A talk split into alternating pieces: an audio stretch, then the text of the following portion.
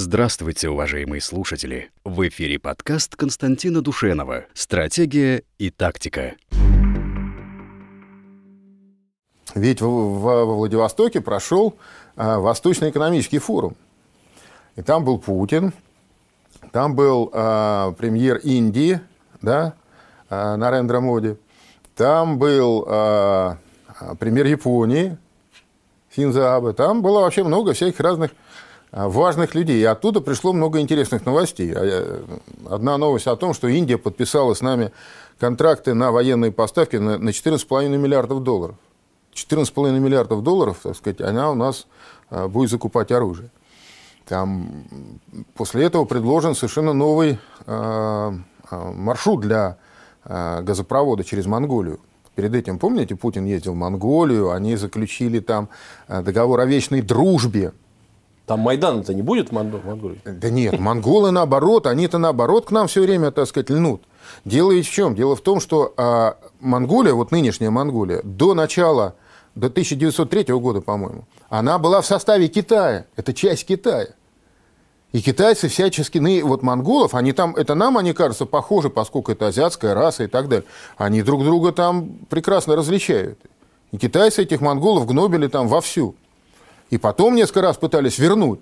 Это только под нажимом Сталина после Второй мировой войны коммунистический Китай признал вообще, что Монголия это независимое государство. Благодарность в истории, вот. в политике как-то я не наблюдаю. Болгары, э, они как бы от нас гребут всеми способами. Но дело в том, что Монголия, у нее такое удивительное географическое положение. У нее есть только два соседа, Россия и Китай. Если грести от России, то только к Китаю. Ха, Грузия. У больше, нее что, другие какие-то соседи? Больше некуда, конечно. Либо к Турции, Нет. либо к России. Нет, конечно, там совсем другая ситуация.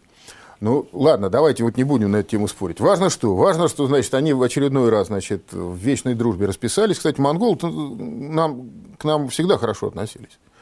Вот в истории Монголии за 20 век нет примера того, чтобы они как-то там предали, продали, куда-то они стремились идти. Куда? В 12 куда? веке особенно. Китайцам они точно не хотят. Вот, ну, никак не хотят. А китайцы были, кстати говоря, вот насчет этого маршрута-то. Они были долгое время против. Именно китайцы были против.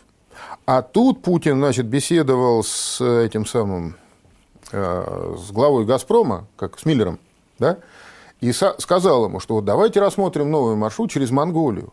Иркутскую область подключим, Краснодарский, Красно, Красноярский край подключим. А с севера возьмем, с Ямала, да, и нитку протянем через э, Монголию в Китай.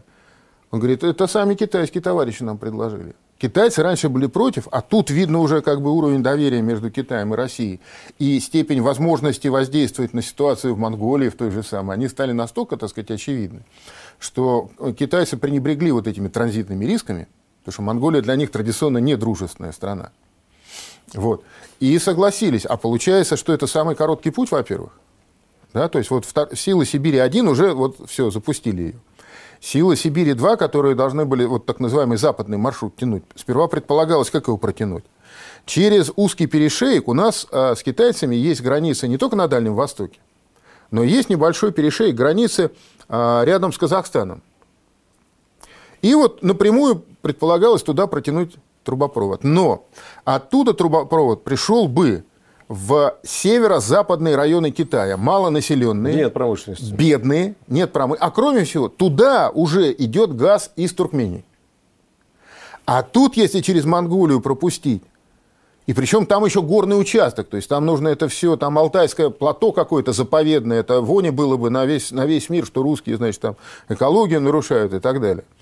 Вот. А, а здесь все-таки большая часть а, пройдет по степям. Его можно назвать степной поток по степям э, Монголии. И выйти можно в центральные и э, восточные районы Китая, где сосредоточено огромное количество населения, промышленности, где много потребителей. Понимаете? Так что вот это все, на мой взгляд, не безинтересно.